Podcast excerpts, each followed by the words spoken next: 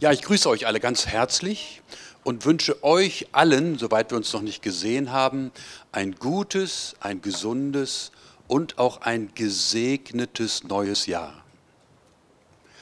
Am Segen Gottes ist doch alles gelegen. Wenn der Segen nicht mit uns ist, können wir manchmal so gegen Wände rennen und es bewegt sich gar nichts. Aber wir stehen heute am Anfang eines neuen Jahres und wenn ich so in die Nachrichten hineinschaue, dann wird mir manchmal Angst und Bange. Wie wird das werden dieses Jahr? Was kommt da auf uns zu? Im Großen wie im Kleinen. Und ich gebe zu, das bewegt mich schon, das erschüttert mich auch, aber ich will mich festhalten an meinem Gott. Und ich denke, wir alle tun gut daran, wenn wir zu Beginn des neuen Jahres diese Hingabe an Gott auch aussprechen. Du und ich ganz persönlich. Ich bin dein und du bist mein. Was für eine Möglichkeit, was für eine Chance steckt dahinter, dass wir in dem neuen Jahr mit Gott gehen dürfen. Wir müssen nicht alleine durch diese Zeit und durch das neue Jahr gehen. Wir dürfen mit einem Gott gehen, der uns sieht, der um uns weiß, der sich auch um uns kümmert. Was für eine Botschaft, was für ein wunderbarer Gott. Zu Beginn des neuen Jahres haben wir eine gute Gewohnheit, nämlich wir machen uns einige Gedanken über die Jahreslosung. Ich muss zunächst einmal fragen, wer von euch kennt eigentlich die Herrnhuter Losungen? Hebt mal ganz kurz eure Hand. Okay, es sind einige.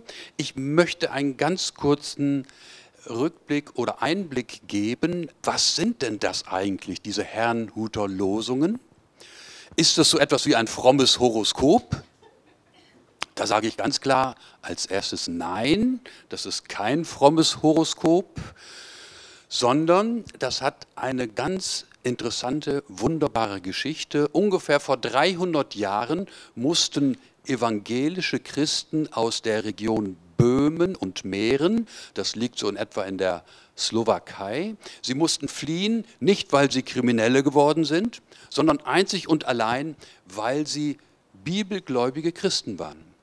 Und sie mussten fliehen aus ihrer Heimat und fanden Asyl in der Region Herrnhut bei einem Grafen namens Zinzendorf. Der hatte ein großes, ja, großes Gut und er gewährte diesen Glaubensflüchtlingen aus Böhmen und Mähren Asyl er bot ihnen an, kommt zu uns, kommt zu mir, ich gebe euch Land, ihr dürft bauen, ihr dürft Vieh halten und züchten, ihr dürft euer Handwerk hier betreiben. Und so kam es, dass in dieser Grafschaft von Graf Zinzendorf diese geflüchteten Brüder, Schwestern waren natürlich auch dabei, eine neue Heimat gefunden hatten und ihr Gemeinwesen aufgebaut haben, Gemeinde gelebt und praktiziert haben. Aber wie das dann so ist, auch die lieben Brüder und Geschwister der äh, Brüdergemeinde waren ja nicht alle gleich und eines Sinnes. Und da war die Herausforderung, wie können wir es schaffen, dass wir nicht auseinanderdriften, dass der Streit nicht unter uns Entzweiung hervorhebt. Und so hatten sie drei gute Gedanken. Sie haben sich vorgenommen, wir singen. Habt ihr gewusst, dass Singen auch verbindet? Die Brüdergemeinde war eine singende Gemeinde, eine singende und musizierende Gemeindebewegung. Was haben sie gesungen? Nicht den Schlager, sondern sie haben natürlich gesungen das, was geistlichen, christlichen Inhalt hat. Sie haben gute Texte getextet und auch gesungen. Das Singen war ein ganz wesentliches Merkmal. Und das Zweite, sie haben das Wort Gottes unter sich lebendig gehalten. Da hatte einer Idee, eine die Idee, wir machen es so, die Bibel ist ja voll von Bibelversen und jeder Tag ein neuer Bibelvers, den wir gemeinsam betrachten, über den wir gemeinsam auch ein bisschen nachdenken können. Und so kam dieser Gedanke der Losungen auf und die Brüdergemeinde haben Wort Gottes jeden Tag unter sich aufgenommen, meditiert und sie haben festgestellt, das verbindet uns. Das Wort Gottes, das Betrachten des Wortes Gottes, das verbindet uns. Was für eine geniale Idee. Also, sie haben gemeinsam gesungen, sie haben gemeinsam die Bibel gelesen und das Wort unter sich lebendig gehalten und sie haben gemeinsam sehr oft auch das Abendmahl gefeiert, weil sie gemerkt haben, wir als Gemeinschaft leben auch von der Vergebung. Also dieser Impuls von den Herrnhuter Losungen ist aus meiner Sicht wirklich ein Impuls des Heiligen Geistes. Den gibt es nun schon seit fast 300 Jahren. Gibt es irgendetwas in eurem Umfeld, was seit 300 Jahren schon lebt und existiert, gepflegt wird? Mir fällt da nicht sehr viel ein. Also wir sehen hier wirklich etwas sehr Wunderbares, eine Wegweisung auch des Heiligen Geistes. Und die Herrenhuser Losungen haben nicht nur für jeden Tag ein Wort Gottes, auch nicht nur für jeden Monat, sondern da gibt es immer auch eine Jahreslosung. Und die Jahreslosung für 2024, die lautet, alles, was ihr tut, geschehe in Liebe. Alles, was ihr tut, geschehe in Liebe. Wie wirkt dieser Vers auf dich? Freust du dich drüber oder ärgerst du dich ein bisschen? Jetzt muss ich noch mehr lieben. Ja, wir können da ganz ehrlich sein. Ich denke, das Problem auch in unseren christlichen Gemeinden besteht ja darin, wir sind alle unterschiedlich. Wir sind von unserer Persönlichkeit sehr unterschiedlich, von unserem Werdegang, von unserer Geschichte, von unseren Neigungen, Interessen. Wir sind einfach unterschiedlich. Aber weißt du was? Das war Gottes Idee. Wäre doch langweilig, wenn wir alle gleich wären. Werdet bloß nicht alle so wie ich. Ja, ist doch schön, dass wir auch so unterschiedlich sein können. Das ist eine Riesenchance, aber eben auch eine Herausforderung alles, was ihr tut, geschehe in Liebe. Ich merke, mein natürlicher Vorrat an Liebe ist schnell aufgebraucht. Kennt ihr das? Also, da gibt es sowas wie eine Toleranzgrenze. Ähm, wenn mich jemand immer wieder auf den gleichen Fuß tritt, dann muss ich sagen, Moment mal, da müssen wir mal drüber reden. Ähm, also, mir ist wichtig, ich denke, euch geht es ähnlich, unser natürlicher Vorrat an Liebe ist nicht grenzenlos. Der ist auch manchmal schnell aufgebraucht. Und überhaupt, was heißt denn das? Alles, was ihr tut, geschehe in Liebe. Heißt es, wir sollen Unangenehmes immer schlucken und alles mit dem Mäntelchen der Liebe zudecken. Ist das damit gemeint? Ich denke, Liebe muss manchmal auch Klartext reden. Aber es ist dann schon die Frage, in welchem Tonfall und mit welcher Motivation. Das ist eine Herausforderung. Das müssen wir auch lernen. Wie wollen wir miteinander umgehen, dass es uns nicht gegenseitig umhaut? Wir alle wünschen uns ja auch ein Miteinander in einem liebevollen und einem respektvollen Ton. Und genau diese Frage, wie wollen wir miteinander umgehen, war eine der wesentlichen Fragen auf unserem letzten CZB-Tag. Wie wollen wir als Mannschaft miteinander umgehen und was tut uns gut? Ja, genau. Und da möchte ich jetzt mal die Kinder und Teens bitten, die ich angesprochen habe und einen Zettel von mir bekommen haben, zu dieser mega wichtigen Frage. André, kommst du? Äh, genau.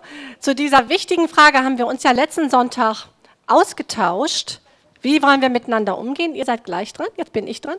Und ähm, was tut uns gut? Und dazu haben wir einige wenige Statements mal jetzt herausgefischt, Andreas und ich. Und das werden jetzt, ihr kommt mal ruhig mal ein bisschen näher, näher zu mir, dass ihr euch alle schön anlehnen könnt, ohne dass die Haare anbrennen an der Kerze. Genau. Und die Kinder, die lesen das jetzt mal vor. Bitte gut zuhören. Ideen anderen gut behandeln. Ideen anderen gut behandeln. Einan, einander wertschätzen und loben. Erst zuhören. Miteinander la arbeiten, lachen und feiern. Sich bei unterschiedlichen Meinungen gegenseitig respektieren und miteinander reden und miteinander reden und nicht übereinander. Konflikte und Streit direkt miteinander lösen. Jetzt machen wir das Ganze noch einmal. Ideen anderen gut behandeln. Ideen anderer gut behandeln. Einander wertschätzen und loben. Einander wertschätzen und loben. Erst zuhören. Erst zuhören.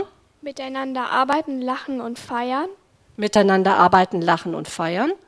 Sich bei unterschiedlichen Meinungen gegenseitig respektieren und miteinander reden. Und miteinander reden und nicht übereinander.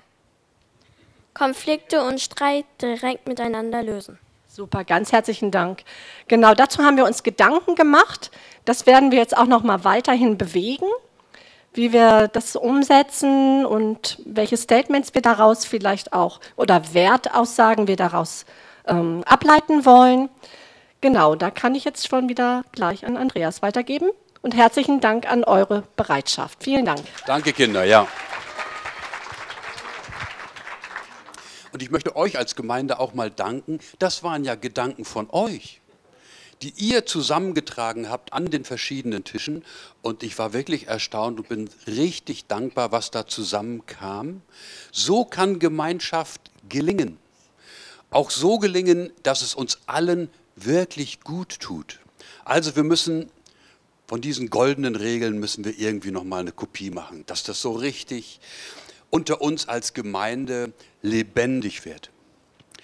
Alles, was ihr tut, geschehe in Liebe. Mein natürlicher Vorrat an Liebe, hatte ich erwähnt, ist schnell erschöpft. Und ich habe mir eine Hilfe gebaut, indem ich diesen Vers noch ergänzt habe. Alles, was ihr tut, geschehe in Liebe, die ihr zuvor empfangen habt. Wenn ich den Vers so erweitere, merke ich, das hilft mir. Die ihr zuvor empfangen habt.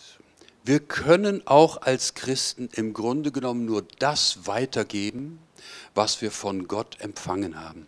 Stimmt es? Und mir hilft es, hier einmal auch auf die Liebe Gottes zu schauen. Es gibt ein wunderbares Buch mit dem Titel Leben in der Liebe des Vaters oder Leben aus der Liebe des Vaters. Und hier können wir auch von Jesus Christus, dem Sohn Gottes, lernen. Wusstest du, dass Jesus aus dieser Liebe, aus dem Bewusstsein der Liebe des Vaters gelebt hat, agiert hat, ertragen hat. Meine Güte, was hat Jesus alles ertragen? Und damit, meine ich nicht nur das Kreuz, sondern auch den Widerspruch von Menschen, die gar nicht mit ihm einverstanden waren.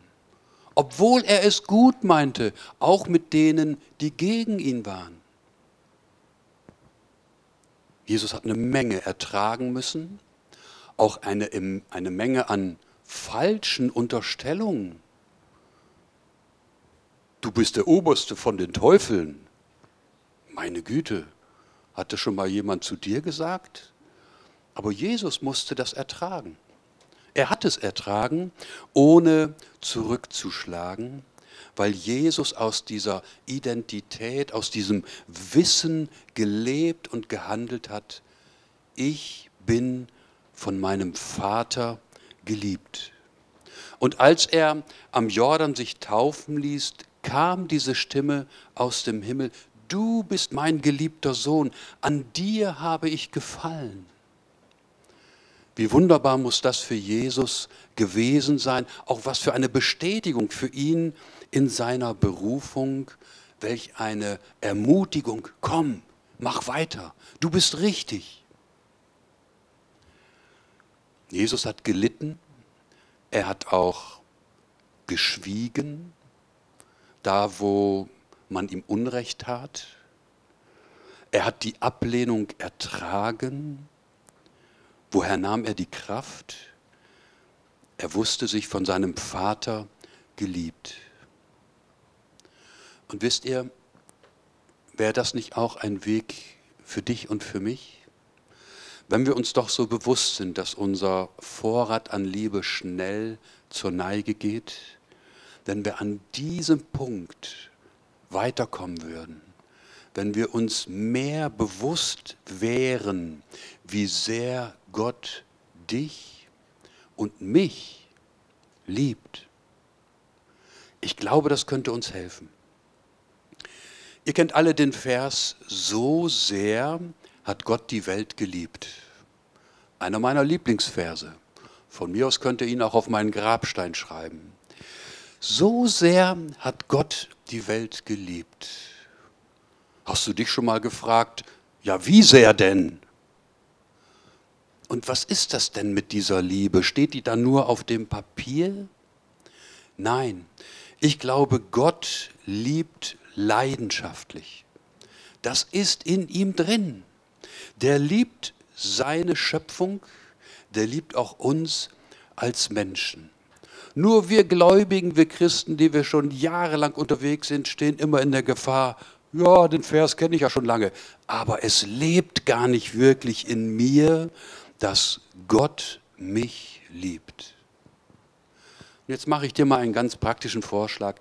Sag doch einmal, so sehr hat Gott die Welt geliebt, so sehr hat Gott mich geliebt. Und dann lass deine Gedanken mal ein bisschen schweifen. So sehr hat Gott mich geliebt. Gott möchte uns zu seinen Kindern machen. Und die Schrift sagt, alle, die Jesus Christus in ihr Leben aufnehmen, gab Gott das Recht, Kinder Gottes zu heißen.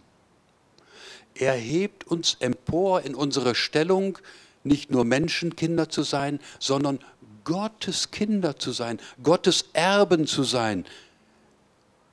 Im Prinzip Brüder und Schwestern Jesu Christi zu sein. Das ist Gottes Berufung für uns. Wir dürfen, wir sollen Kinder Gottes werden. Spürst du hier die Quelle die göttliche Quelle, wie wir immer wieder neu auch unseren Tank an Liebe auffüllen können? Wenn wir uns immer wieder bewusst werden, wie sehr Gott uns liebt, werden wir auch immer mehr in der Lage, andere zu lieben. Wir brauchen dieses Bewusstsein der Liebe des Vaters auch um von Herzen vergeben zu können. Das wird auf uns zukommen im nächsten Jahr, auch in der Gemeinde, im Miteinander. Und wohl uns, wenn wir gelernt haben, immer wieder neu unseren Liebestank auffüllen zu lassen. Lasst uns lernen, im neuen Jahr aus der Liebe des Vaters zu schöpfen. Himmlischer Vater, ich danke dir für dein Wort. Alles, was er tut, geschehe aus Liebe. Herr, das ist dein Rat an uns, Und Herr, du hast uns auch einen Weg gezeigt, wie wir immer wieder neu unseren Liebestank auffüllen können, wenn wir deine Liebe zu uns betrachten. Herr, hilf du uns, dass das nicht nur ein frommer Gedanke bleibt, sondern dass das in uns lebt, dass wir es erfahren, dass wir wirklich dann auch spüren, jawohl, deine Liebe hat mein Herz ganz neu berührt. Danke, Herr, dass dein Heiliger Geist uns dabei helfen will. Amen.